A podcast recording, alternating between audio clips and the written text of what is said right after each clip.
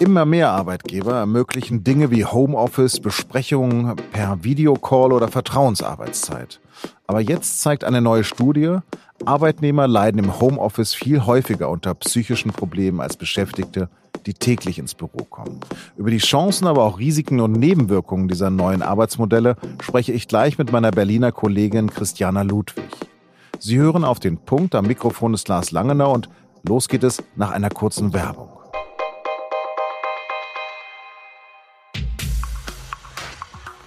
Wir alle erleben Tag für Tag die unterschiedlichsten Gefühle. Freude, Langeweile, Begeisterung, Abneigung. Wie wäre es, wenn Unternehmen auf das, was wir fühlen, reagieren und etwas verändern oder sogar Neues schaffen könnten?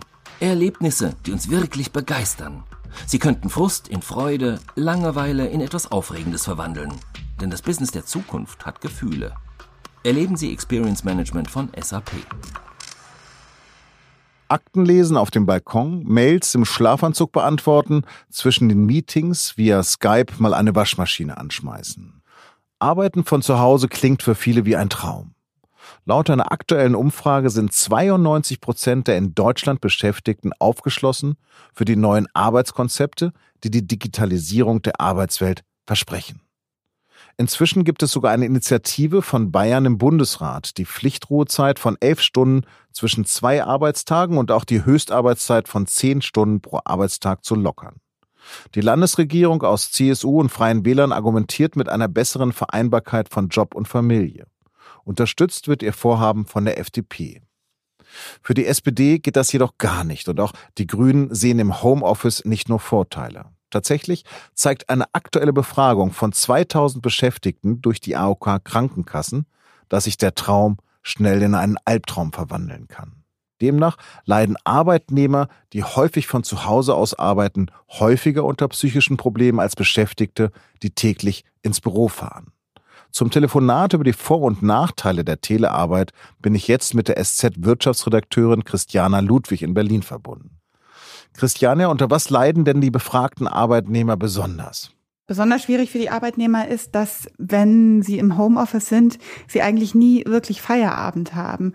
Das heißt, ähm, die Arbeitszeit kann sich noch bis spät in die Nacht hinziehen. Morgens können sie sich theoretisch gleich wieder dran setzen. Also sie empfinden das Arbeiten zu Hause als eine Entgrenzung der eigenen Arbeit und klagen deswegen über Erschöpfungszustände Wutgefühle, Lustlosigkeit, äh, Konzentrationsschwäche.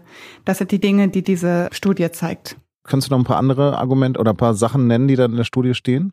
Also das Wichtigste ist tatsächlich Erschöpfung, Schlaflosigkeit, Nervosität, also alles das, was man eigentlich unter den ganz üblichen Stresssymptomen kennt, ist eben bei den ähm, Homeoffice-Arbeitern oder bei den Menschen, die eben besonders häufig von zu Hause aus arbeiten, erstaunlicherweise höher als bei denjenigen, die immer ins Büro fahren. Und man hätte ja eigentlich gedacht, es ist genau umgekehrt, also das äh, Arbeiten von zu Hause entspannt eher oder schafft neue Freiräume, die man dann eben auch für Sport oder wie auch immer Entspannung nutzen könnte. Ja, aber gibt es denn auch Vorteile für das Homeoffice? Ja, auf jeden Fall. Also obwohl die psychische Belastung höher ist als bei den Kollegen, die im Büro sitzen, sagen trotzdem viele der Menschen, sie sind zufrieden mit dem Arbeitsmodell, denn der klare Vorteil ist gerade bei Arbeitnehmern, die Kinder haben, Privates und Berufliches lässt sich viel besser vereinbaren. Es ist leichter möglich, private Angelegenheiten zu organisieren. Und auch wenn der Stress hoch ist, wird das als klarer Vorteil gesehen. Ich bin ja alter Gewerkschafter und äh, Betriebsrat und da vermutet man immer so ein bisschen auch, es geht um die Kostenreduzierung für das Unternehmen. Ist das eigentlich auch so etwas, was du mitbekommen hast? Also es gibt ein paar Untersuchungen, die sich mit den neuen Formen der Arbeit, die wir heute haben, beschäftigen. Und einen Begriff, den ich besonders interessant finde, das ist die sogenannte interessierte Selbstgefährdung. Da geht es darum, dass Unternehmen nicht mehr ihren ähm, Arbeitnehmern klare Schritte vorgeben, die sie auszuführen haben, sondern es gibt vielmehr heutzutage Zielvorgaben, wo gesagt wird, am Ende soll eben dieses oder jenes Ergebnis oder Produkt stehen. Und schau selber, wie du es hinbekommst. Und das führt dazu, dass Leute eine große Motivation entwickeln und damit aber auch über ihre eigenen Grenzen hinausgehen, Arbeits- und Ruhezeiten missachten und sich im Grunde selbst ausbeuten.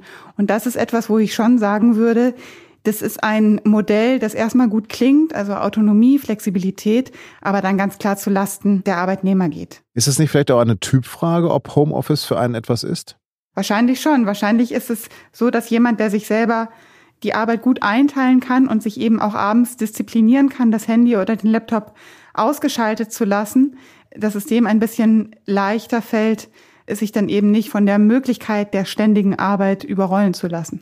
Ich hatte mal einen Vorgesetzten, der hat mich gerne um 23 Uhr so mit äh, Mails bombardiert. Hm, ist es also nicht vielleicht auch eine Frage, welcher Typ der Vorgesetzte ist? Auf jeden Fall, das ist wichtig, was der Vorgesetzte vorlebt. Und äh, wichtig für Unternehmen ist, dass es eben genau für solche Dinge klare Absprachen gibt. Dass man zum Beispiel sagt, selbst wenn dein Chef dir am äh, Samstagnachmittag eine E-Mail schickt brauchst du die nicht vor Montag innerhalb der regulären Arbeitszeit zu beantworten. Oder eine Absprache, die heißt, wenn es wirklich etwas Dringendes ist, dann bekommst du einen Anruf und bist eben nicht verpflichtet, zu jeder Tag- und Nachtzeit in deine E-Mails zu schauen. Also äh, das sind schon Dinge, die ganz klar vom Unternehmen besprochen und vorgelebt werden müssen, um eben dieser Übermotivation und der Selbstausbeutung etwas entgegenzusetzen. Was sollte denn die Politik machen, deiner Meinung nach? Also die Grünen fordern jetzt, dass ähm, es klare Regeln gibt für das Homeoffice, also dass es beispielsweise ein Rückkehrrecht gibt für die Leute, die merken, zu Hause arbeiten tut ihnen nicht gut. Andererseits war eigentlich im Frühling erst ein Recht auf Homeoffice im Gespräch, eben wegen der besprochenen Vorteile für zum Beispiel die Vereinbarkeit von Familie und Beruf. Also ich würde sagen, die Politik ist sich da über die Art und Weise, wie man diese neue Flexibilität regeln kann und sollte, noch nicht ganz klar. Was, glaube ich, vor allem wichtig ist, dass in den Unternehmen, jetzt mal unabhängig von der Politik, eine Sensibilisierung stattfindet. Also dass klar wird, allein die Mitarbeiter mit ihrem Laptop nach Hause zu schicken, damit ist es noch nicht getan. Man muss auch gucken, wie es ihnen dort geht. Vielen Dank und jetzt noch Nachrichten. Der ehemalige italienische Ministerpräsident Matteo Renzi verlässt die mitregierende Partito Democratico und will eine neue Partei gründen. Die Sozialdemokraten hätten keine Zukunftsvision, schrieb Renzi in der Zeitung Repubblica. Befürchtet wird, dass die Entscheidung des 44-Jährigen die gerade erst vereidigte Regierung aus Sozialdemokraten und Fünf-Sterne-Bewegung destabilisieren könnte. Erstmals sitzt am Mittwoch ein bayerischer Pfarrer auf der Anklagebank, weil er einem Flüchtling Kirchenasyl gewährt hat. Vor dem Amtsgericht in Sonthofen im Allgäu muss sich der evangelische Pastor Ulrich Gampert verantworten. Er hatte mit seiner Gemeinde einen Afghanen mehr als ein Jahr im Kirchenasyl beherbergt. Christine Lagarde ist auf dem Weg an die Spitze der Europäischen Zentralbank einen Schritt weiter. Das Europaparlament votierte mit deutlicher Mehrheit für die Französin. Die EU-Staats- und Regierungschefs hatten die bisherige Chefin des Internationalen Währungsfonds bereits im Juli als Nachfolgerin von Mario Draghi nominiert. Der offizielle Beschluss soll im Oktober fallen.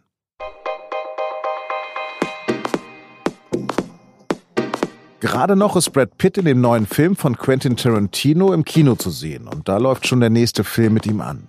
Er heißt Ad Astra zu den Sternen und ist ein ungewöhnlich zurückhaltender Science-Fiction-Film, in dem Pitt einen Astronauten spielt. Die SZ hat den Schauspieler zu einem Interview getroffen und das können Sie am Mittwoch im Feuilleton der SZ lesen. Das war auf den Punkt am Dienstag, den 17. September. Redaktionsschluss war 16 Uhr. Vielen Dank fürs Zuhören und bleiben Sie uns gewogen.